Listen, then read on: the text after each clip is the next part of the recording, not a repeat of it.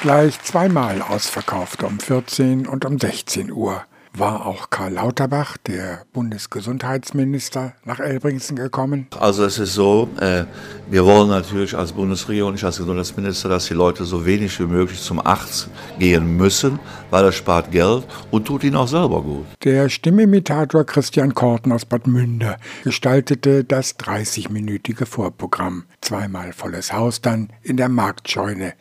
Hier ist die 20. Auflage ein örtliches Gemeinschaftserlebnis, meint auch Regisseurin Katrin Buhr. Es ist nicht nur für die Vereine, sondern auch für das Dorf. Also die, die keine Karten haben oder die es vielleicht schon mehrfach gesehen haben, die treffen sich da vielleicht auch einfach nur auf eine Feuerzangenbowle draußen. Ne? Also es ist schon so, dass es äh, auch etwas Verbindendes ist für das Dorf. Regie, die braucht es beim Klassiker eigentlich nicht.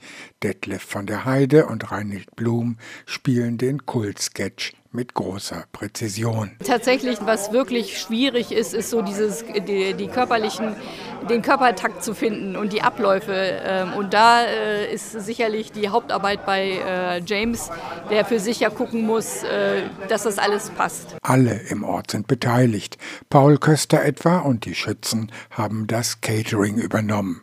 Sie bieten leckere Storchennester an. Von den 2 Euro, die so ein Storchennest kostet, gehen 50 Cent Cent an die Storchenstation zur Unterstützung und Verpflegung der Störche. Die Einnahmen kommen der Marktscheune zugute. Katrin Buhr erklärt. Wir finanzieren als Verein, dass äh, wir genau, wir, wir zahlen natürlich die Künstler, solche Fremdkünstler wie jetzt, aber die Dorfbühne und auch Dinner for One, die erwirtschaften im Grunde genommen mit den Eintrittsgeldern äh, die Basis, um dieses Haus zu unterhalten, weil das macht der Verein auch ganz eigenständig ohne irgendwelche Zuschüsse muss er dieses Gebäude bespielen. Seit 2003 wird in Elbringsen Dinner for One gespielt. Sehr zur Freude von alt und jung. Auch die beiden Mädchen in der ersten Reihe sind begeistert. Wir fanden es gut, gut, richtig. Dass es so witzig war und dass es nochmal anders ist als im Fernsehen. Und es ist auch in Elbringsen an Silvester unverzichtbar.